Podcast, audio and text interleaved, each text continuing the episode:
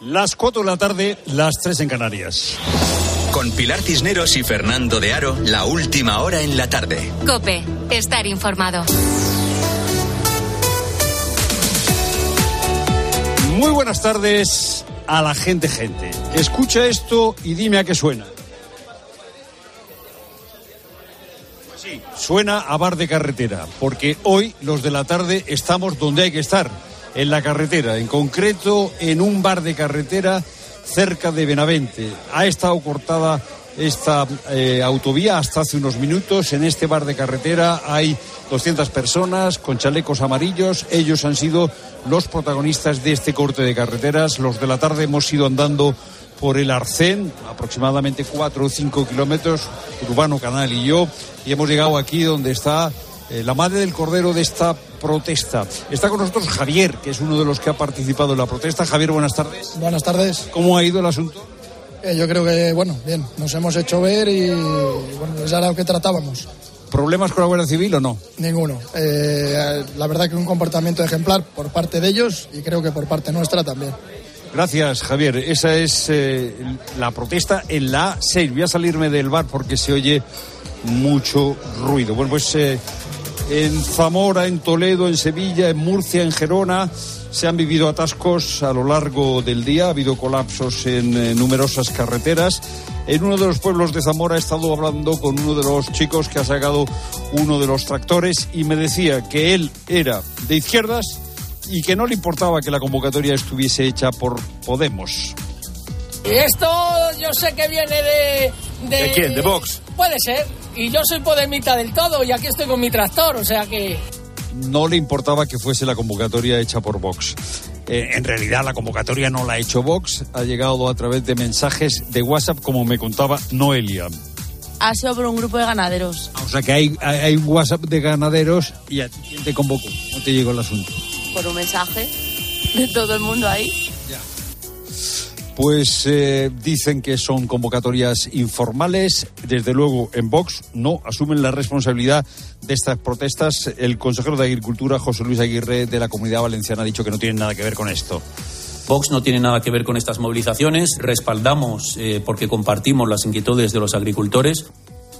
Hemos estado parados en un atasco en la A6 durante bastante tiempo. Hemos estado también parados en algunos pueblos de Zamora, donde grupos de tractoristas han salido a la calle. Todos decían más o menos lo mismo. El campo se muere, el campo tiene demasiada burocracia, el campo tiene una regulación de fertilizantes demasiado estricta, el campo necesita ayudas. Una protesta, curiosamente, que no es apoyada por los sindicatos de clase, los sindicatos mayoritarios como comisiones obreras.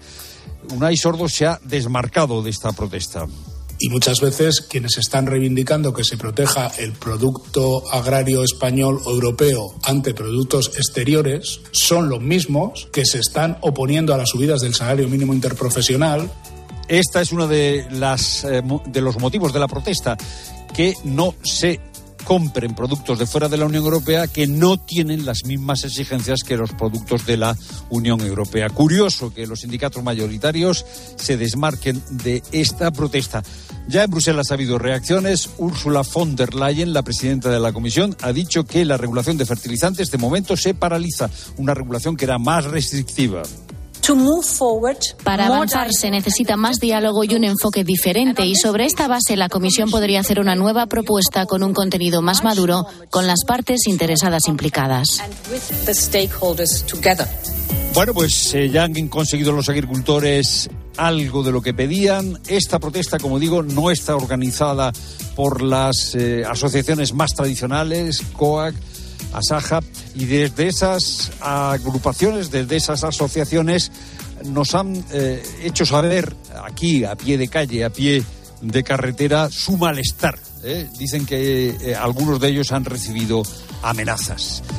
Todo esto todo esto mientras eh, al gobierno se le complica su estrategia con la ley de amnistía. Su estrategia, como sabes bien, pasaba porque los fiscales limitasen el tiempo de investigación, por ejemplo, de los dos procesos en marcha, el que se sustancia en la Audiencia Nacional y el que se sustancia en un juzgado de Barcelona, para saber si Puigdemont es responsable de terrorismo, ahora son los fiscales, la Junta de Fiscales del Supremo, quien dice que hay indicios. Y ahora es el gobierno, indicios de que eh, Puigdemont puede haber sido responsable de un delito de terrorismo. Y ahora es el gobierno el que dice, ojo, que la Junta de Fiscales del Supremo tiene un superior. Eh, está sugiriendo Pilar Alegría que, ojito, que está el fiscal general del Estado. Todo el respeto del Gobierno a la Junta de Fiscales, al igual que respetaremos la decisión final que adopte el Ministerio Fiscal y, por supuesto, los tribunales de nuestro país. Claro, el Ministerio Fiscal, ¿de quién depende? ¿De quién depende la Fiscalía General del Estado? Es lo primero desde Benavente, carretera autopista A6 con los agricultores que están en la calle. Enseguida te contamos con más detalle lo que está sucediendo aquí.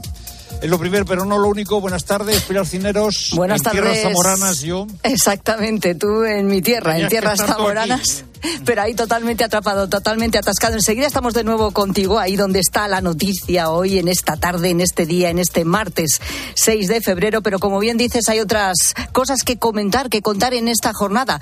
Segundo día de juicio contra Dani Alves por presuntamente violar a una joven en los baños de una discoteca de Barcelona el 30 de diciembre de 2022. Hoy es el turno de una veintena de testigos. También declarará la mujer del futbolista que ya está en el interior de la audiencia provincial. Allí también está Víctor Navarro y ha llegado con una gran expectación mediática en una furgoneta negra con los cristales tintados. Declarará esta tarde, ya lo ha hecho el amigo de Dani Alves que estuvo aquella madrugada con él. Bruno ha explicado que fue él quien invitó a un grupo de chicas al reservado de la discoteca, que al salir Dani Alves del lavabo siguió bailando, no le explicó qué había sucedido en el interior y se fueron del local sin ver a la denunciante. Ha dado la misma versión de la defensa, que el exfutbolista había bebido mucho esa noche y que tuvo que conducir él hasta casa. Ayer la denunciante, su prima y amiga ratificaron la violación también ha declarado hoy el director de la discoteca Sutton que ha confirmado que Alves era cliente habitual y que fue él quien activó el protocolo de violación.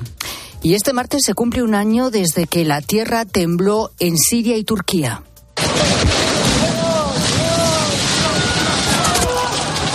De los terremotos de casi 8 grados de magnitud en la escala Richter que provocaron la muerte de casi 60.000 personas y más de 121.000 heridos. Doce meses después en COPE hemos comprobado que la normalidad no ha regresado a la zona. Manuel Ángel Gómez hay cerca de 800.000 personas que viven en asentamientos temporales en Turquía, un año después del terremoto. Están volviendo un poco, intentando volver a la normalidad. Tratan de recuperar su vida normal, cuenta Carlos Ortega, investigador de la Universidad de Estambul. 400.000 turcos están alojados en contenedores. Son pequeñas ciudades de contenedores con mercados y colegios. En la provincia de Hatay, la más castigada por el terremoto, las condiciones son aún más complicadas. Hay sí gente viviendo en tiendas de campaña, con lo que lleva a vivir el invierno en tiendas de campaña. Y es difícil calcular cuánto tiempo van a tardar en recuperarse, dice Jesse Thompson, de la Media Luna Roja en Turquía. Se derrumbaron 35.000 casas y casi 300.000 sufrieron daños por el seísmo. Se tardará tiempo en reconstruir y a veces no se puede hacer en los mismos lugares por el alto riesgo de seísmos. Y nuevo golpe policial a la mafia italiana en suelo español. La Guardia Civil ha arrestado en un pequeño pueblo de Granada a un capo huido de la justicia, considerado además como la mano derecha del jefe de la llamada Cuarta Mafia. La pista para su detención fue un paquete que fue a recoger a la oficina de correos. Juan Baño. Gianluigi Troyano vivía cerca de Armilla, en Granada. Fue a recoger un paquete a la oficina de correos de la cercana Otura y ese fue el momento que aprovecharon los agentes de la Unidad Central Operativa de la Guardia Civil, la UCO, para echarle el guante. Se refugiaba aquí desde hace año y medio. Huyó hace dos, aprovechando que se encontraba en arresto domiciliario con control telemático, acusado de tráfico de drogas, pertenencia a organización criminal y de presunta relación con dos homicidios. Es la mano derecha de Marco Raduano, jefe de la Società Forgiana. Se le conoce como la Cuarta Mafia. Su arresto fue forma parte de un operativo más ambicioso. De hecho, coincide con la detención en Francia de su jefe, también fugado de una prisión de máxima seguridad en Cerdeña. Escapó descolgándose por la ventana con unas sábanas anudadas. Eso después de haber sido detenido en 2019, tal como ahora ocurre con su máximo colaborador, en suelo español, en San Bartolomé de Tirajana, en Gran Canaria. Y esta noche arrancan las semifinales de la Copa del Rey. Raúl Liñares. Y lo hará con el Mallorca Real Sociedad a las 9 de la noche. Esta es la última hora del partido y del equipo local. Jordi Jiménez. Hay aroma gran noche de fútbol en Somos con todo el papel casi vendido. Si responden los abonados tendríamos lleno 26.000 espectadores. Será seguramente espectacular como el día del Girona. También el Mallorca quiere dar esa buena versión. Cuenta con la baja de Antonio Raillo por sanción, además del lesionado Pablo Mafeo. Pocos jugadores con experiencia en estas eh, lides coperas. El técnico Javier Aguirre va a disputar su tercera semifinal de Copa en España como técnico. Mañana será el Atlético de Madrid Athletic Club. Esta tarde Simeone comparecerá en rueda de prensa a partir de las 5. Más noticias, la Liga denunciará el incidente que sufrió ayer Ocampos en Vallecas ante la Fiscalía de Menores. El aficionado del Rayo introdujo el dedo en el ano del futbolista cuando este se acercó a la valla para hacer el saque de banda. Además, el Barcelona femenino ya conoce su rival para los cuartos de final de la Champions League. Será el Brann noruego y la eliminatoria se jugará en marzo. Y la selección femenina de baloncesto está viajando en estos momentos a la ciudad húngara de Sopron para disputar el preolímpico entre el 8 y el 11 de febrero ante la anfitriona, Japón y Canadá. La Copa del Rey, las novedades del deporte, te las contamos en tiempo de juego a partir de las ocho y media. Es momento ya para la información de tu cope más cercana. Pilar Tisneros y Fernando de Aro. La tarde. Nara Seguros de Salud y Vida te ofrece la información de Madrid. ¿Qué tal? Buenas tardes. 15 grados en Cibeles. Para mañana nos esperan cielos nubosos y temperaturas más bajas, 12 de máxima. En cuanto al tráfico, dificultades por la 1 en las tablas y en la M40 en Carabanchel sentido A5. Por las movilizaciones agrarias con tractores, alguna retención cerca de Madrid en Illescas y en Lados sentido Guadalajara. La presidenta regional Isabel Díaz Ayuso ha acusado al gobierno central de provocar la ruina del sector agrario por su ideología tras las protestas y cortes de carretera esta mañana. Para ayudar al campo, la Comunidad de Madrid ha aprobado 7 millones y medio de euros en ayudas extraordinarias por el aumento de costes y la sequía. Escuchas la tarde de COPE con todo lo que te interesa con Pilar Cisneros y Fernando de Aro.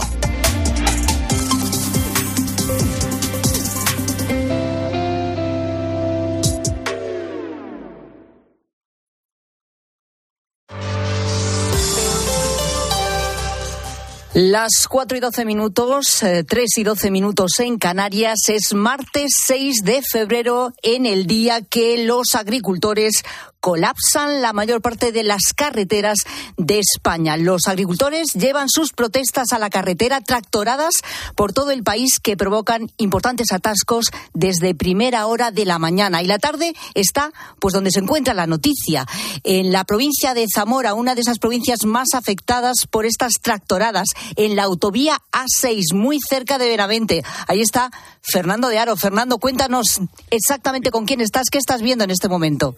Pilar, estoy en el kilómetro 257 de la A6. Acaba de deshacerse un atasco des descomunal. Hemos estado andando por el Arcén, ya se ha disuelto ese atasco. Ha estado cortada la A6 por un grupo de agricultores, de ganaderos, que con sus tractores han impedido el paso. Estoy en este momento en un bar de carretera, estoy hablando con los que han participado en la protesta. Hay muchas críticas a Bruselas, hay críticas a los sindicatos tradicionales, también un rechazo a la posición de los partidos políticos. Tengo conmigo a Juan, que es un joven ganadero. Juan, buenas tardes. Buenas tardes. Juan, eh, cuéntanos, eh, eh, ¿se ha disuelto la protesta de momento? ¿Vais a volver a cortar o no? Voluntariamente sí, hasta las cuatro y media ahora volvemos a cortar la autovía. ¿Y qué va a hacer la Guardia Civil? La Guardia Civil nos está apoyando de momento y nos está ayudando a cortarla. Oye, Juan, eh, vamos a ver, ¿por qué estáis cortando carreteras? Porque estamos protestando en contra de todas las medidas que eh, se imponen desde Bruselas hacia los ganaderos y los agricultores, que nos están dificultando nuestra labor del trabajo. Además de que encima los precios de producción están subiendo y luego nosotros vendemos nuestros productos a precios menores. ¿Y la PAC, la Política Agraria Común, nos ayuda? Bueno, yo en ese tema de momento no estoy muy... Muy, muy estudiado. Muy estudiado, exactamente. ¿Pero qué queréis conseguir con estas protestas? Mejorar los precios, que se nos deje de ahogar tanto a los agricultores y a los ganaderos. Y, joder, estamos todo el país unido en esto. ¿Quién os ha convocado? Porque eh, los partidos no os han convocado. ¿O, no... o, tiene algo que ver algún partido? Aquí ningún partido tiene nada que ver. Estamos... ¿Los sindicatos? Tampoco. En las organizaciones agrarias tradicionales, la COAC, eh, Asaja, no eran muy partidarios de esta manifestación. Bueno, eso mismo. Aquí dice un compañero que están comprados. No sé si estarán comprados o no, pero tenían que estar aquí con nosotros apoyándonos. Bueno, Oye, eh, eh, vosotros, qué, tú, tú en qué trabajas? Eh, ¿Qué tenéis vosotros? Eh, nosotros tenemos eh, ganadería, ¿Ganadería de ganadería de vacas, de, de leche, ahí en mi pueblo y también hectáreas de regadío y de secano. ¿Y ¿Os afecta algo la normativa medioambiental que hay o no? Pues sí, porque ahora con todas las restricciones que hay de productos fitosanitarios y todo eso, eh, pues al fin y al cabo nos cortan un poco nuestra labor en el campo. Y además que, Tú eres joven. ¿Tú eh, piensas que el campo tiene futuro? pues como siga así la cosa, me da a mí que esto va a quedar vacío a de aquí a unos años. Bueno, pero aquí tienes cuatro o tres amigos que se dedican también al campo. ¿Tú cómo te llamas? Yo, Roberto, Roberto, ¿tú a qué te dedicas? agricultura y ganadería, ¿Y qué, qué- qué tenéis sembrado aquí? eh, secano, zona Villalpando. Oye, ¿y eh, estáis muy enfadados con quién? ¿Quién tiene la culpa de vuestra situación? ¿O quién creéis que tiene la culpa o de quién pedís ayuda? Quien está dejando hacer las leyes que luego en otros países no se están haciendo y todos los productos que hay en otros países que no se están protegiendo tanto como los españoles, los están metiendo y los están envasando como que son españoles, la gente los compra y nuestro producto se, se va a la Por ejemplo, vosotros qué, qué- qué tenéis, eh, qué cultiváis y con qué, os eh, qué producto de fuera compite con el vuestro. mismamente la harina o simplemente un lechazo que haya por ahí. Hay que estudiar más para hacer los papeles que, que para ir a clase.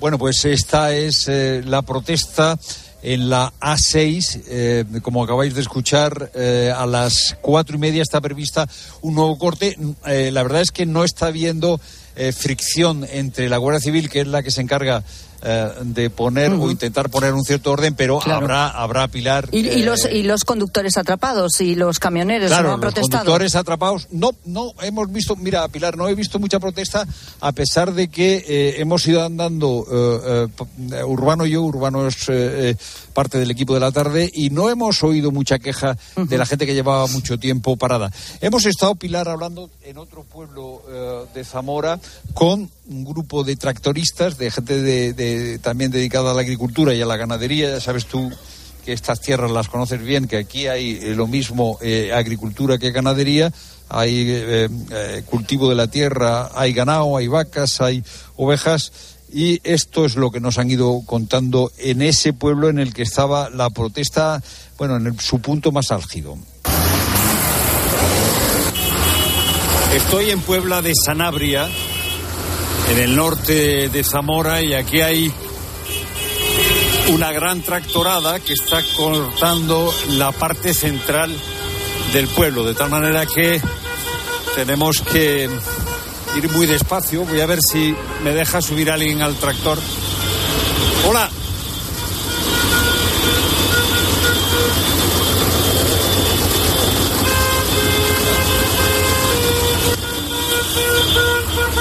Un segundito. Soy periodista de la cadena COPE. Periodista de la cadena COPE. Quería hacerte una entrevista. Más para adelante, vamos para adelante.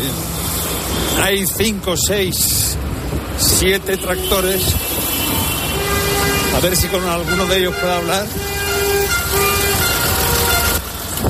Periodista de la cadena COPE, ¿te puedo hacer una entrevista? Eh, ¿Por qué estáis haciendo esta protesta? Pues porque el campo se hunde. El campo está ya en un este de casi ya no retorno.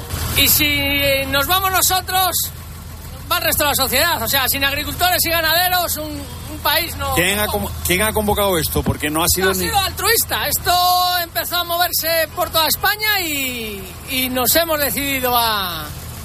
Pero, por ejemplo, tú perteneces a COAC o perteneces a... Soy del sindicato UPA y, y el, no día sé- 9, el día 9 hay una convocatoria al sindicato UPA, pero esta no tiene esta esa política. O sea, esta no Pero, tiene. pero no se ha convocado UPA para esta protesta. A esta protesta no. De hecho, estamos agradecidos a la Guardia Civil y a, y a- y a Tráfico para porque nos está ayudando bastante. Pero a ti, ¿cómo te ha llegado la convocatoria? ¿Por un WhatsApp? Esto ¿Qui- ha ¿Y quién te manda la convocatoria por el WhatsApp? Pues de unos a otros, grupos de ganaderos, grupos de, de transportistas, de tráfico y tal, y así nos ha llegado. Estoy encima del tractor. Eh, oye, mm, pero es que hay quien dice que eh, en realidad hay detrás de esto gente política que está queriendo... Se- seguramente. ¿Pode- ¿Podemos seguir avanzando o no? Sí, Sí, ¿me puedo montar contigo en el tractor? pero por otro lado. Por el otro lado, voy, subo.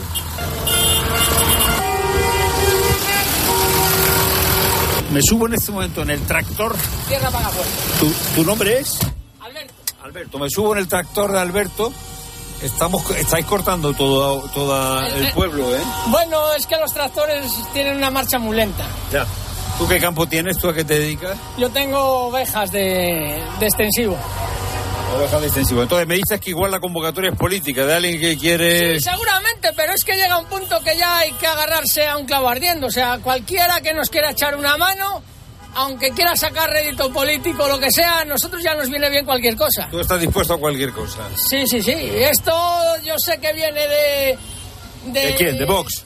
Puede ser. Y yo soy podemita del todo y aquí estoy con mi tractor, o sea que... Tú eres podemita De y a ti no te importa A que mí la no convocatoria... importa que la convocatoria no la ha hecho nadie. De hecho, ha sido apolítica. Hombre, alguien, alguien habrá puesto en marcha los, los WhatsApp. Y Por, por los primeros mensajes entendía que era gente, pues eso, cercana a, muy a la derecha, vaya. Ya.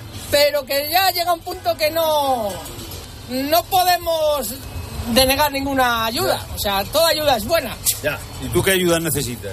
Nosotros lo que necesitamos es menos burocracia y que se nos tenga un poco en cuenta, se nos tenga un poco en cuenta a la hora de, de hacer políticas agrarias y, y reformas agrarias en las cuales hacen unas eh, subnormaladas, porque es que no tiene otro nombre que subnormaladas, que, que no tienen ni pies ni cabeza. O sea, hacen un- una PAC, una política agraria comunitaria, que no, no, no vale para nada. O sea, la rotación de cultivos en España nos, nos, nos machaca. Porque ¿Lo del barbecho o qué?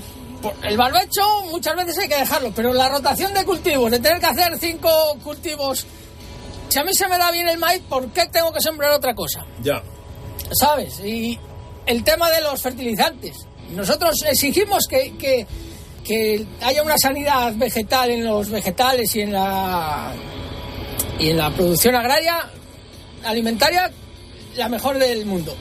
Pero exigimos que lo que se importe nos vengan las mismas condiciones. Porque no podemos competir entonces. Si a nosotros el famoso gifosfato ese no nos lo dejan echar y en Marruecos sí, importamos de Marruecos, entonces ¿para qué me prohíbes a mí si vamos a comer la misma mierda? ¿Es cancerígeno o no es cancerígeno? Ya. ¿Sabes? ¿Hasta dónde vas a llegar con el tractor? Pues ahora llegaremos hasta el entorno de la autovía y a ver qué pasa. La, la Guardia Civil os está dejando moveros. Eh, muy agradecido, sí, porque esto al fin y al cabo es un poco espontáneo. Tampoco estamos haciendo nada raro ni, Ya. ni nada, pero bueno, agradecidos a la Guardia Civil porque nos está, nos está escoltando y, y- y apoyando. Bueno, oye, me puedo bajar el tractor ya. Perfectamente. Gracias por haberme dejado estar en tu tractor. Gracias. Los agricultores que van en los tractores, en las pancartas dicen defendemos el campo y la comida de nuestros hijos. Vamos a ver qué nos cuentan por aquí. ¿Tú por qué? ¿Pero por qué has sacado el tractor hoy? apretando mucho la administración. Y el lobo nos hace mucho daño y todo, y nadie es responsable de nada. Bueno, además de tractores, hay también coches que están en esta protesta. Este tiene una pancarta que dice, sin el sector agrario tu nevera servirá de armario. ¿Por qué pitas?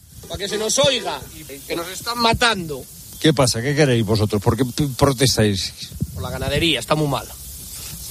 ¿Por qué está mal la ganadería? Pero fuerte de yeguas de la zona. ¿Tú tienes yeguas? Sí. Mira, si tenéis aquí detrás, pero lo lleva vacío, ¿no? Claro. Oye, ¿quién ha convocado esto? Ella. ¿Tú te llamas? Noelia, Noelia, tú la has convocado con tu WhatsApp. Por ejemplo, ¿Por qué has querido convocar la protesta? para que se nos escuche. Pero alguien te ha llamado o alguien te ha dicho, Noelia, manda el mensaje. Ha sido por un grupo de ganaderos. O sea que hay, hay, hay un WhatsApp de ganaderos y a ti quién te convocó. ¿Cómo te llegó el asunto? Por un mensaje de todo el mundo ahí. Los mensajes, Fernando, a través de WhatsApp, a través de redes sociales, es como se ha hecho esta convocatoria Sí. de este día, de este martes 6 de febrero.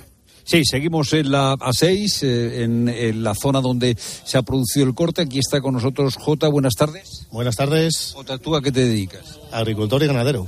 ¿Y qué tienes eh, sembrado?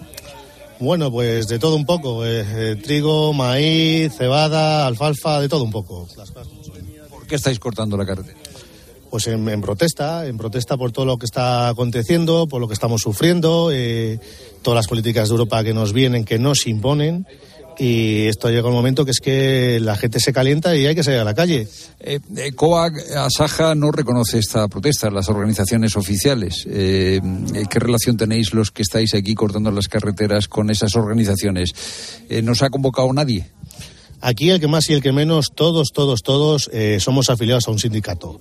Aquí la cuestión es la siguiente, se les tenía que caer la cara de vergüenza eh, que hayamos sido los agricultores los que hemos tomado las calles y ellos están agazapados y apesebrados de tal manera de que ya por vergüenza tenían una manifestación para el 23 de febrero y la han adelantado al viernes 9 porque han visto que nos hemos echado nosotros a la calle. Bueno, pues esta es, eh, este es el sentimiento eh, un poco generalizado. ¿eh? Llevamos desde esta mañana a los de la tarde hablando con la gente que está en la calle con sus tractores. Piden una regulación pues más eh, adaptada a, a, lo que ellos tienen que hacer, menos burocracia, menos competencia exterior y eh, denuncian que las organizaciones oficiales no están teniendo suficiente flexibilidad para eh, moverse. Esto es lo que podemos contar a las eh, 4 y qué, las y 26 minutos y 26 tarde, minutos en la A6 en, muy cerquita de Benavente, pues, en Tierra Zamorana. Enseguida volvemos contigo, Fernando, a ver si avanzáis o no avanzáis eh, y hablando con más, eh, como estamos comprobando más agricultores, eh, con esta tractorada, también ganaderos y, y, hablando de esas peticiones. Está escuchando también Lorenzo Silva, es escritor, es columnista, es colaborador de este programa de la tarde, pone también su reflexión, su mirada a los temas que aquí tratamos. Lorenzo, ¿cómo estás? Buenas tardes. Hola, buenas tardes, Pilar. Bueno, ellos hablan de, como estamos escuchando, ¿no? De que el campo se muere, de que tenían que salir a protestar, hablan de que las medidas no son iguales para unos para otros. Quizá no han sido capaces de concretar mucho. Vamos a ver, cuando se refieren a la PAC, eh, la PAC se reformó en el año 2021, la política agraria común, y ha traído consigo dos problemas. Exigencias mucho más estrictas en la producción, motivadas por las nuevas imposiciones medioambientales por parte de la Unión Europea, que requieren mucho más papeleo y, claro, más costes de producción, ¿no? Por ejemplo, el tema de los fitosanitarios que tanto sale. ¿Qué son los fitosanitarios? A ver, son como diría yo, como los antiguos venenos, que ahora ya no se utiliza esa palabra, pero es decir, son para tratar las plagas de las plantas, ¿no? Eh, por supuesto, ahora son totalmente naturales, están totalmente regulados y ahora son mucho más estrictos. Y una de las cosas que dicen es que a productos que vienen, por ejemplo, de Marruecos, no se les exige, ¿no? Este tratamiento con estos productos fitos, fitosanitarios como otras cuestiones. En fin, Lorenzo, todo esto, ¿qué te sugiere? Pues mira, la verdad es que has hecho un resumen muy completo, ¿no? Es un cúmulo de problemas, es un cúmulo de circunstancias que incrementan los costes del, del, campo español, del campo europeo en general, los costes económicos, los costes de producción, los costes administrativos, que también son eh, al final costes de, de, la explotación. Y bueno, todas estas políticas tienen, una, tienen un sentido, ¿no? Incluso, fíjate, los tratados de libre comercio con países como Marruecos eh, también tienen un sentido, tienen un sentido político y hasta geoestratégico a Europa y a España muy especialmente, le interesa que, que Marruecos le vaya bien económicamente, que la sociedad marroquí uh -huh. despegue y si tiene una agricultura potente y es una fuente de riqueza para el país, eso es una fuente de desarrollo, eso es una fuente de estabilidad y eso también, en último extremo, es una fuente de libertad para un país y para sus ciudadanos que nos interesan muchísimo. ¿no? Pero al final uno tiene la sensación de que todas estas políticas, eh, los poderes públicos, no solo los poderes públicos españoles, por cierto, sino también los poderes públicos europeos las van estableciendo, las van imponiendo y los costes al final van rebotando hasta que se acaban acumulando todos en, en, la parte más débil, ¿no? La parte más débil, pues en este caso probablemente son los agricultores y los ganaderos, ¿no? Eh, también podría ser la parte más débil el consumidor, ¿no? Podríamos decir, ¿no? Si al final todos estos costes se repercutieran a los consumidores europeos, ¿no? Pero bueno, pues eh, como hay un poder de compra ¿no? de las grandes distribuidoras que impide que, suban los precios en origen, pues al final los consumidores no nos estamos enterando demasiado. ¿no? A lo mejor pues el campo no ha tenido más remedio que, que alzar su voz para que sepamos que todas estas políticas que pueden tener su sentido y que pueden tener su razón representan un sobrecoste y ese sobrecoste pues hay que asumirlo, hay que asumirlo con, con solidaridad, con racionalidad y con criterio, ¿no? Sencillamente dejando que resbale hasta el escalón más desprotegido. A lo mejor también hay que plantearse uh -huh. eh, esos poderes de mercado que hay de ciertas eh, entidades o de ciertas compañías, ¿no? Eh, que siguen imponiendo precios que a lo mejor en este momento no tienen sentido, porque si los costes de producción se elevan, también claro. se deberían eh, elevar los precios y a lo mejor reducir los márgenes, porque lo que quiere decir es que el negocio se va apretando más para todo el mundo, no solo para unos. Claro, es que ellos otra de las cuestiones que piden es no quieren perder, a, no quieren vender a pérdidas y dicen que en muchos casos debido a todo esto están vendiendo a pérdidas. Lo, eh, de, hablan de competencia desleal precisamente con productos que vienen de otros países, por lo que estamos comentando. Y bueno, pues luego hablan de la burocracia, por ejemplo, para tramitar cualquier ayuda o para tramitar cualquier permiso con la nueva PAC es tan complejo se ha burocratizado tanto. Alguien ha dicho, ¿verdad?, de, la, de los entrevistados de Fernando, es que hay que estudiar más que si vas a la escuela. Eh, hay gente, hay agricultores que no han pedido las ayudas de la PAC este año porque han sido incapaces de llevar a cabo todos los trámites.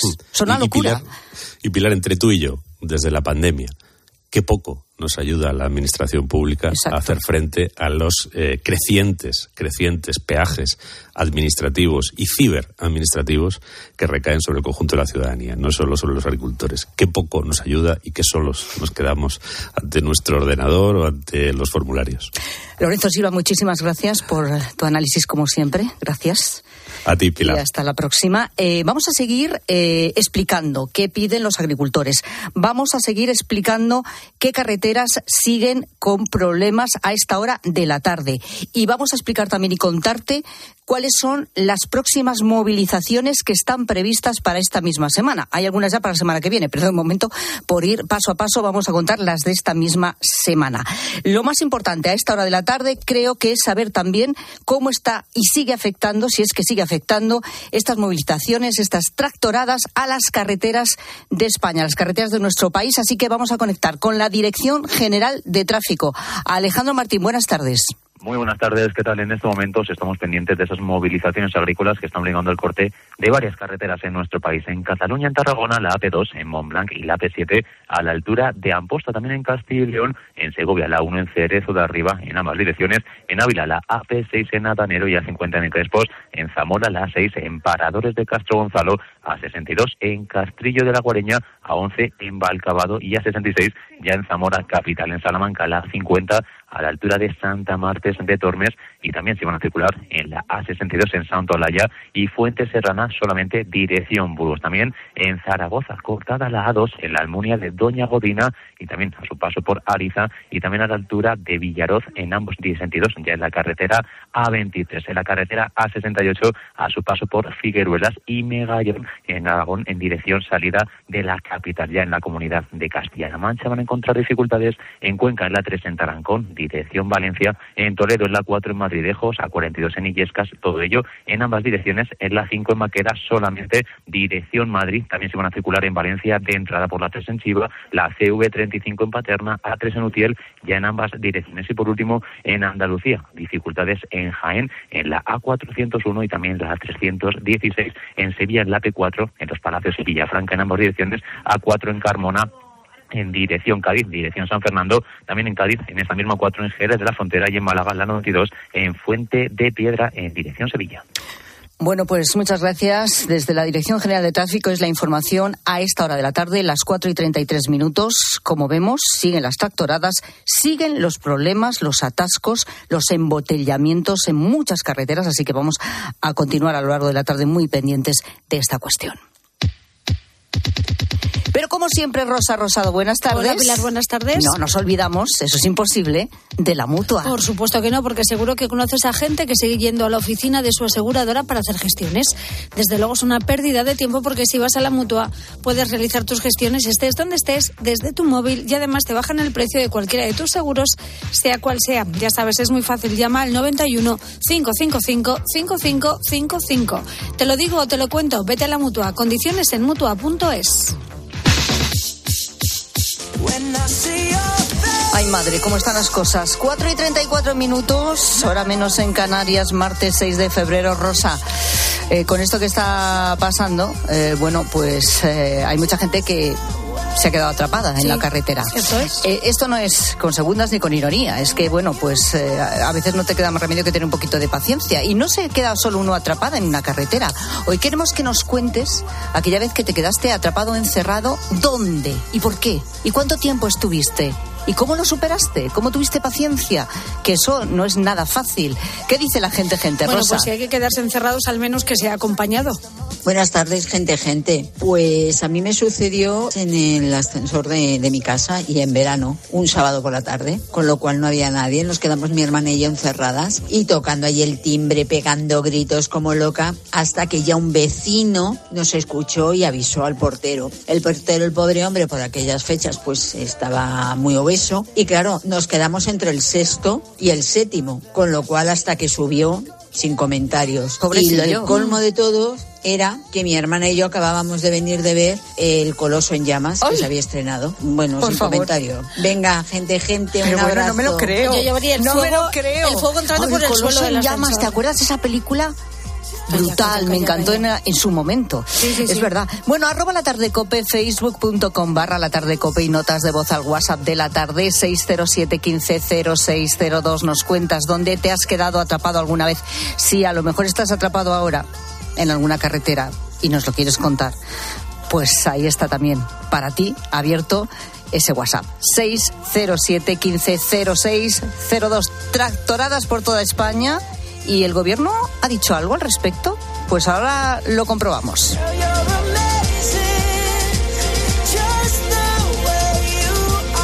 Escuchas la tarde. Con Pilar Cisneros y Fernando de Aro. Cope, estar informado. En COPE nos gusta contarte buenas noticias. Pero la verdad que el día de hoy está lleno de noticias, una que es una buena noticia. ¿Cómo nos hacen falta las historias positivas? Mira, es imposible que con esto que te voy a contar no se te ponga la piel de gallina. Y hoy se ha confirmado una buena noticia. el secreto para llegar a los 100 años está aquí en España Te vamos a contar la historia de una acogida. Ha sido una mañana intensa, interesante, bastante emocionante. A Carlos Herrera, Ángel Expósito, Pilar García Muñiz, Pilar Fernando de Aro y Alberto Herrera les gusta contarte buenas noticias. Escúchalas a diario en COPE, también en cope.es y en redes sociales. La palabra ladrón puede significar dos cosas. Clavija donde poder conectar tu coche eléctrico o persona que roba el cable de tu coche eléctrico. Ahora el seguro de coche eléctrico e híbrido enchufable de línea directa también significa dos cosas. Que además de ahorrarte una pasta, también te cubre el cable de recarga en caso de robo. Cámbiate y te bajamos el precio de tu seguro de coche sí o sí. Ven directo a lineadirecta.com o llama al 917-700-700. El valor de ser directo. Consulta condiciones. Vamos, un poco más. Ya casi estamos conseguido. Tras la cuesta de enero, llega un febrero de oportunidades con los 10 días Nissan. Ven a tu concesionario Nissan del 2 al 13 de febrero y aprovecha las mejores ofertas para estrenar un Nissan con entrega inmediata. ¡Corre, que se acaban! Esto es un mensaje para todos aquellos que te dijeron que no podías cambiar el mundo. Ahora sí puedes gracias al efecto ser humano, un superpoder que nos convierte en la única especie capaz de revertir el daño que causamos al planeta y frenar el hambre y la pobreza. Es hora de utilizar este nuevo poder. Descubre cómo hacerlo con manos unidas en efectoserhumano.org. ¿Un cóctel o un refresco? ¿Desayuno con zumo o café? Con la promo todo incluido de Costa no tienes que elegir.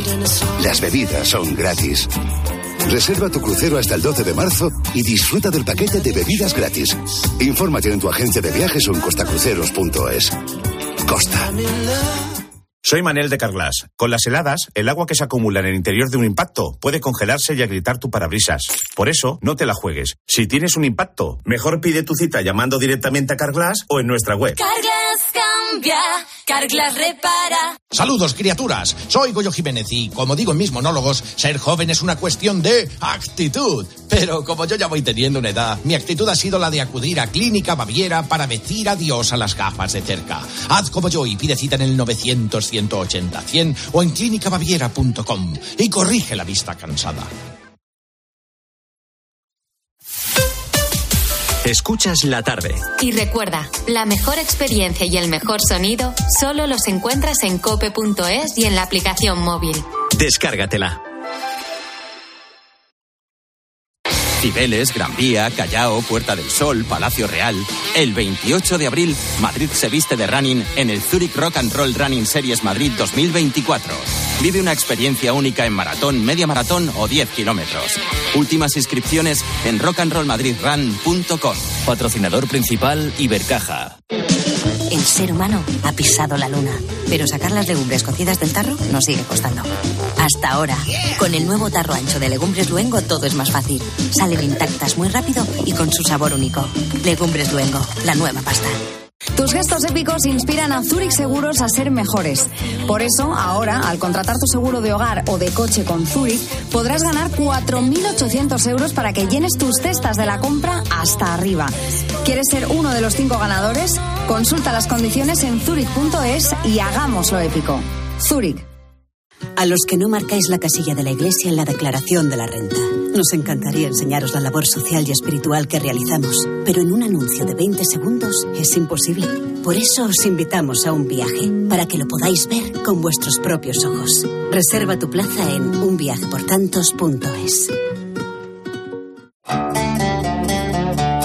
noche, la radio deportiva tiene un referente. Bueno, luego existe la posibilidad de que haya quien en esta tertulia piense que a lo mejor Xavi no llega ni a junio. Eso dependerá de los resultados. Yo Claro, eh, pero es que en la dinámica del Barça, Paco... Y de, y de la porta. A mí me parece que... Escucha a Juanma Castaño en el partidazo de Cope, De lunes a viernes, desde las once y media de la noche. el número uno del deporte.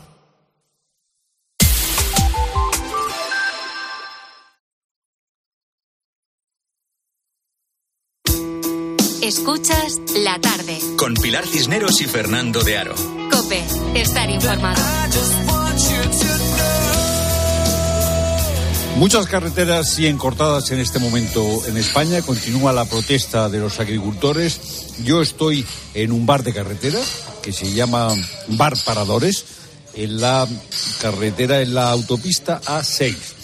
Hasta hace unos instantes el bar estaba lleno de los que han protagonizado la protesta en esta carretera, en este A- A6 a la altura de Benavente. Y ahora ya esto se ha quedado más despejado porque eh, parece que quieren retomar la protesta, quieren cortar otra vez las seis. Dependerá de lo que le deje hacer la Guardia Civil. Protesta eh, de los agricultores que no ha estado organizada ni por ningún sindicato del campo, ni por un sindicato de agricultores, ni por el sindicato, ni por los sindicatos mayoritarios. Ha sido llamativo que comisiones obreras pues mm, no haya respaldado esta protesta. Desde el gobierno, Pilar Alegría, su portavoz, la portavoz del gobierno, ha dicho que presta todo apoyo al campo. Ahora todo el mundo eh, presta apoyo al campo. Nuestro apoyo y nuestro respaldo al sector primario de nuestro país y desde luego este gobierno entiende las preocupaciones del sector, nos hacemos cargo y desde el minuto uno llevamos trabajando de la mano con ellos. El gobierno se hace cargo, la oposición, el PP, dice que los agricultores llevan razón. que es la propia inacción del gobierno de Pedro Sánchez, estamos viendo cómo es la propia persecución y el propio ataque al campo el que está generando el colapso del campo español. Se había vinculado esta protesta a Vox. Hay algunos que señalan que eh, eh, sectores eh, radicales dentro del partido podrían haber convocado a los agricultores y a los ganaderos. La verdad es que yo con los que he estado hablando por aquí no me han dicho abiertamente que hayan recibido ningún mensaje de Vox. El consejero de Agricultura de la Comunidad Valenciana, de Vox, José Luis Aguirre, niega la vinculación de Vox con la protesta. Vox no tiene nada que ver con estas movilizaciones. Respaldamos, eh, porque compartimos las inquietudes de los agricultores. Es la hora del café aquí en el bar de eh, los paradores y claro, se oye eh, eh, el trasiego que hay. Eh, Paloma Esteban, buenas tardes. Muy buenas tardes, Fernando. Bueno, eh, gobierno y oposición están del lado de los agricultores, dicen, y eh, Vox mm, niega que esté detrás de la protesta. Eh, significación política que le des a esta protesta que, bueno, estamos viendo que se ha organizado eh, de forma, digamos, muy espontánea, al menos sin la vinculación tradicional con las organizaciones del sector o de, bueno, partidos políticos. Valoración política. Pues a ver, yo le doy toda la valoración política a Fernando, porque además no es un hecho aislado del caso de España, lo estamos viendo desde hace ya muchos días que empezaron en Francia, que hay una ola de protestas del mundo rural, del mundo del campo, agricultores y también ganaderos, y también hemos visto hoy decisiones en Bruselas importantes, ¿no? Como están teniendo que atender a las demandas sobre los pesticidas en este caso. Lo que está claro es que el mundo rural lleva aguantando mucho, lo, le ocurrió durante la pandemia, fíjate desde la guerra de Ucrania, todo lo que ha ocurrido hay una demanda que yo creo que todo el mundo tiene que defender, que es que no pueden no asumir los costes de producción. Y también creo que en ciclo electoral, eh, y te hablo del ciclo electoral en España y las europeas del mes de junio, ahora parece que todos los políticos tienen mucha prisa por atender las demandas. Pero yo creo que va un poco tarde y que ahí el ministro Planas se va a tener que arremangar más. Ya. Bueno, esto sucede cuando hoy hemos conocido la decisión de la Junta eh, de Fiscales que tenía que informar sobre el, proceso en marcha, la investigación en marcha eh, sobre el caso Tsunami. Eh, como saben nuestros oyentes, ha habido una discusión sobre si esto que hizo Puigdemont puede ser terrorismo o no puede ser terrorismo. El fiscal del Supremo inicialmente dijo que sí, después dijo que no Hoy ha habido junta de fiscales con un voto mayoritario mm, a favor de señalar que hay indicios de em, terrorismo y, el gobierno, Pilar Alegría, ha dicho, bien, bien, yo respeto decisiones, pero eh, espero a la decisión final. Supongo que se refiere, eh, Paloma, a la decisión del fiscal general del Estado. Claro, claro, no, tengas ninguna duda. Es que lo de hoy ha sido un revés muy importante ¿eh? para, para, el gobierno, Fernando. Fíjate que llevamos días enfrascados en, en, lo que va a pasar con Puigdemont y el caso de Tsunami Democratic, después de que el juez García Castellón de la Audiencia Nacional esté diciendo y esté pidiendo al Supremo que se pronuncie porque sí que ve indicios. Y el gobierno, de momento, lo único que ha hecho es, de una manera u otra, señalar al juez de la Audiencia Nacional y decir poco menos que qué locura que esté hablando ahora de terrorismo, ¿no? Eh, a mí me parece muy llamativo lo que ocurrió ayer en la Fiscalía del Supremo Fernando, hemos sabido que el fiscal Álvaro Redondo primero quiso apreciar y vio indicios de terrorismo después eh, y misteriosamente después de reunirse con el fiscal general cambia de opinión y hoy es una mayoría de fiscales. Además vamos a emplear los términos que utiliza el gobierno, progresistas y conservadores, de los dos que le han dado ese revés y han considerado que el, que el informe último, que no se apreciaba indicios de, de terrorismo, no es el correcto y es verdad que el gobierno se ha apresurado a decir, bueno, pero aquí lo importante no es lo que diga la Junta de Fiscales, es lo que diga el fiscal general del Estado. Ya, pero entonces ya no estamos hablando solo del juez García Castellón, estamos hablando del juez de la Audiencia Nacional, de los fiscales y de que tengo la impresión de que las cosas cada vez se le ponen más cuesta arriba con todo esto al, gobierno. ¿eh? Se le está complicando mucho la vida. Ya, fíjate que eh, ayer la esperanza eh, del gobierno era que los fiscales pudiesen acortar las investigaciones. Y ahora son los fiscales los que dicen, bueno, bueno, bueno, un momento que vemos indicio de eh, terrorismo. Claro, si el fiscal general, el fiscal Ortiz, se pronuncia contradiciendo lo que dice la Junta de Fiscales, yo no sé qué lío se puede montar. Pues ese es el asunto, que vamos de lío en lío, ¿no? Porque hasta ahora eh, lo que el gobierno aspiraba es que al menos en todo lo que tenía que ver con la fiscalía, de hecho lo vimos ayer con el fiscal del, Supremo, con Álvaro Redondo, insistían mucho en repetir, además es un fiscal conservador y da la razón al, al fiscal general. Bueno, es muy difícil. Yo creo que lo menos que puede hacer el gobierno es admitir que hay discusión jurídica al respecto, Fernando, y que cuando el gobierno se está apresurando a todas horas y a decir que la ley de amnistía tiene que salir contra viento y marea, modificando todo lo que haya que modificar, pues lo que estamos viendo es que enfrente el Estado de Derecho, jueces fiscales, no tragan con todo esto. Y es exactamente lo que se está visualizando. Bueno, y está encima eh, la modificación de la ley, encima de la mesa, la modificación de la ley de enjuiciamiento criminal. Eh, Junts, eh, Laura Borràs, ni sí ni no. No entrarem a fer valoracions a cop de titular. El nostre interés es no hacemos eh, hacer, no entramos a hacer valoraciones, ha dicho Borrás y uh, Pachi López eh, eh, la verdad es que no sé muy bien qué ha dicho, que de, ni un paso atrás, pero que se puede dialogar. Esto es lo que ha dicho. Diálogo sí, pero pasos atrás no. Bueno, ya me explicarás qué significa esto. Diálogo sí, pero paso atrás no. Claro, es que me pides una traducción que es bastante difícil de hacer. bueno, pero pues bueno, estás acostumbrada ya eh, lo- a escuchar a Pachi López en el Sí, Congreso. tienes razón.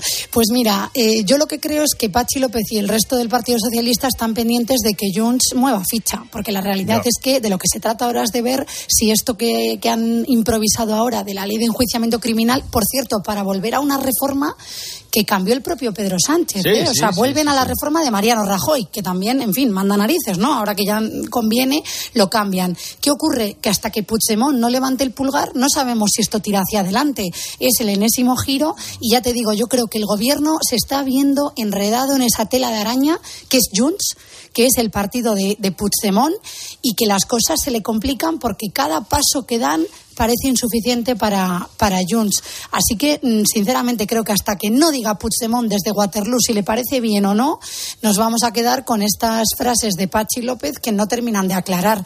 Ya. Mm, Yo, ya te digo, mala pinta, se está enredando mucho el gobierno con el tema de la ley de amnistía. Gracias, Paloma, por tu análisis. Un abrazo, Fernando.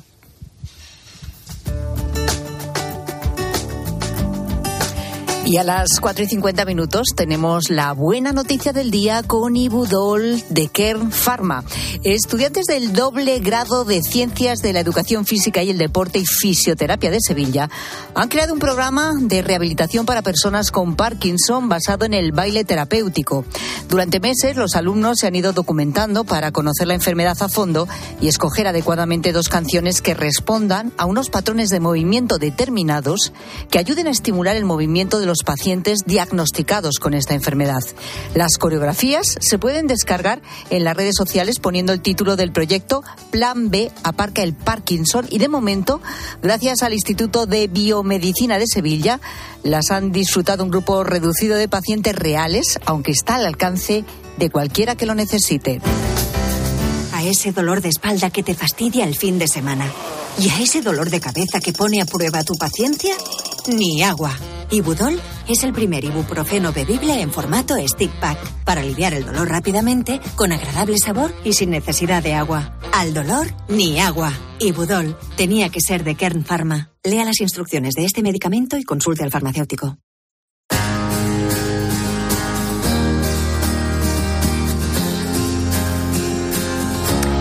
Y en esta tarde de martes 6 de febrero te invito también a, pues fíjate, al Museo del Prado. Y es que dentro de unos minutos vamos a entrar ahí, en el Museo del Prado. Es uno de los grandes museos, como bien sabemos, de arte del mundo. Y siempre nos depara sorpresas. Fíjate, hemos ido a conocer a una mujer, a una copista.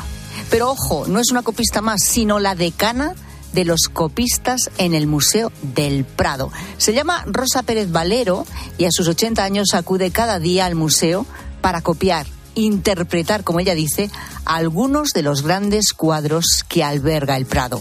La encuentro en la sala 49, la sala dedicada a la pintura italiana renacentista, copiando un cuadro de Rafael. ¿En cuánto tiempo? ¿Cuánto tiempo tardas en copiar el cuadro? Eh, con hor- por hora sería como el equivalente como a tres meses de trabajo. ¿Pero qué es una copista? ¿Quién compra sus cuadros? ¿Y por qué Rosa lleva toda su vida copiando los cuadros de los grandes maestros de la pintura? Bueno, pues enseguida te voy a contestar a todo esto con ella, con Rosa Pérez Valero, 80 años, ¿eh? Copista del Prado.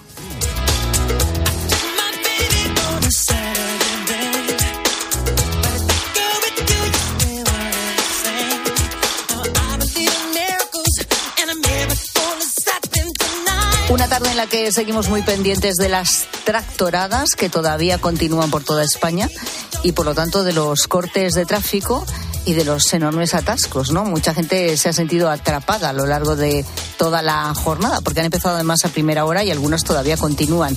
Estaremos pendientes, como digo, lo iremos contando. Además estamos donde, donde se produce uno de esos cortes. Ahí está Fernando de Aro en la A6 en la autovía que va a Coruña y además en un punto kilométrico alrededor de Benavente, donde bueno pues se ha producido uno de esos cortes y los hay además a lo largo de toda la autovía. Luego volvemos con él ahí, donde está la noticia.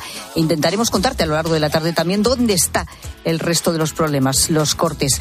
Eh, sentirse atrapado. Bueno, uno se siente atrapado o se ha quedado atrapado en muchos sitios, ¿eh? no solo en un atasco, que puede ser hoy mismo, sino en un ascensor, en un baño, por ejemplo, público, ¡jo! en un baño, qué peligro. Yo hay baños, por ejemplo, aquí en la Radio Rosa que no cierro ya directamente por dentro porque digo, es que estoy en directo, va, salgo un momento corriendo al baño y digo, si cierro esto no lo puedo abrir. Sí, sí, sí, yo no me fío de esos y de eso la es angustioso. Sí. Ahí estamos. Sí ¿Dónde se ha quedado atrapada la gente, gente? Pues fíjate, empezamos por el baño, sí. Muy buenas tardes. Madre mía, madre mía, lo mío fue muy, fuerte, porque se muere mi tía Carmen allí en el billar y nada, yo me meto al váter del tanatorio y me quedé encerrada. Y yo, por favor, abrirme la puerta, abrirme, pim pam, venga a tocar, venga a tocar. Y menos mal que mi primo Arturo me escuchó y nada, entró, prima, digo, primo, ábreme. Me abrió y el susto que me pegó que no he vuelto más a entrar más a ningún váter. Cada vez que entro al váter digo, oye, deja la puerta abierta. Eh, mejor, mejor dejar la puerta abierta, arriesgarse que alguien la abra, fíjate, a quedarse encerrado. Como tú, es que quedarse en el baño. Sí, además hay momentos muy, muy, muy malos, ¿eh? como para quedarse encerrado y un- en el tanatorio es uno de ellos. ¿eh? Es, un, es un lugar como para. Sí, no Sí. es mi lugar favorito. No, ¿Te imaginas para que además- quedarse encerrado, no. Eh, pues no, no lo es, elegiría probablemente algún que otro sitio. Prefiero hasta un atasco, fíjate, siempre que sea al aire libre. No, En un túnel no, ¿eh? Por favor, un, at- un atasco en un túnel. En fin, ¿dónde te has quedado atascado o atrapado encerrado? Es lo que te estamos preguntando esta tarde. Notas de voz al 607 15 06 02.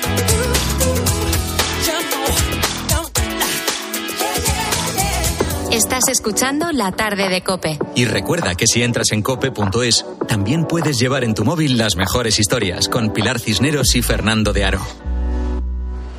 Oye, pues me gusta bastante. ¿Lo tienes en una talla más? ¿Una talla más? ¿El sofá? Ay, perdón, perdón, perdón. Quería decir una plaza más. Hasta el 29 de febrero llegan las rebajas del hogar del corte inglés. Hasta el 50% de descuento en sofás, iluminación, muebles y decoración. En tienda web y app. El corte inglés. Si para ti abrir gas no tiene nada que ver con tu cocina, entonces te interesa el seguro de moto de línea directa, con el que, además de ahorrarte una pasta, tendrás cobertura de equipación técnica para casco, guantes y cazadora. Cámbiate y te bajamos el precio de tu seguro de moto sí o sí. Ven directo a lineadirecta.com o llama al 917-700-700. El valor de ser directo. Consulta condiciones. A los que no marcáis la casilla de la iglesia en la declaración de la renta. Nos encantaría enseñaros la labor social y espiritual que realizamos, pero en un anuncio de 20 segundos es imposible. Por eso os invitamos a un viaje, para que lo podáis ver con vuestros propios ojos. Reserva tu plaza en unviajeportantos.es. En Alquiler Seguro sabemos que cada cliente es único. Por eso estamos orgullosos de ser la primera empresa del sector en recibir la certificación AENOR de compromiso con las personas mayores. Horario preferente, más de 50 oficinas a tu disposición, gestores especializados y mucho más para que la edad no sea un obstáculo en tu alquiler. Alquiler Seguro, la revolución del alquiler. De camino al cole de los niños, un poco de diversión. Veo, veo. Si pillas atasco al ir al trabajo, un poco de paciencia.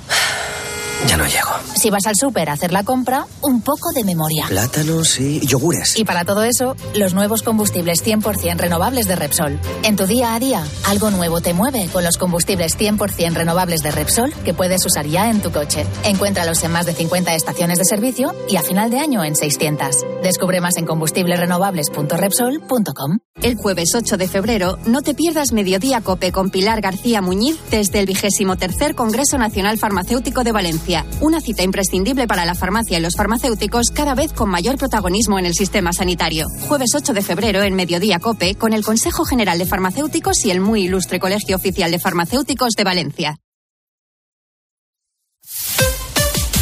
Escuchas la tarde. Y recuerda, la mejor experiencia y el mejor sonido solo los encuentras en cope.es y en la aplicación móvil. Descárgatela. Hola Carlos, ¿conoces un buen programa de contabilidad? Claro, Isabel, el mejor. El programa Mi Conta de Monitor Informática. Amortiza de forma automática, importa de bancos, escáner y ficheros Excel. Contempla toda la fiscalidad y atendidos por el mejor servicio técnico del mercado. Y esto será carísimo. ¿Qué va? Solo 52 euros al mes. Entra en monitorinformática.com.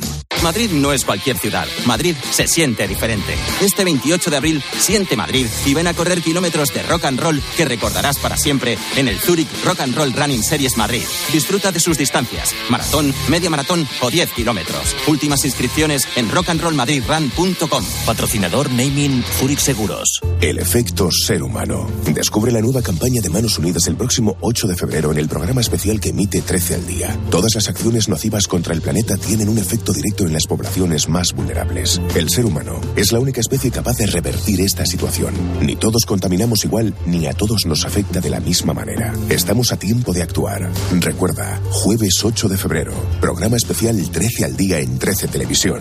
El efecto ser humano. Más información en manosunidas.org. Los goles de tu equipo solo se viven así en tiempo de juego. Vamos a ver si aparece el Atlético Aviación.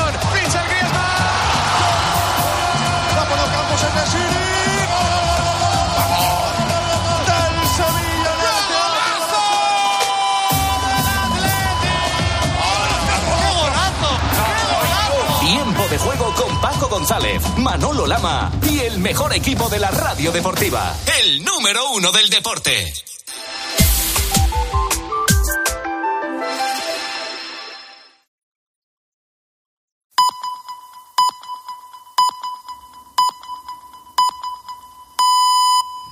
Las cinco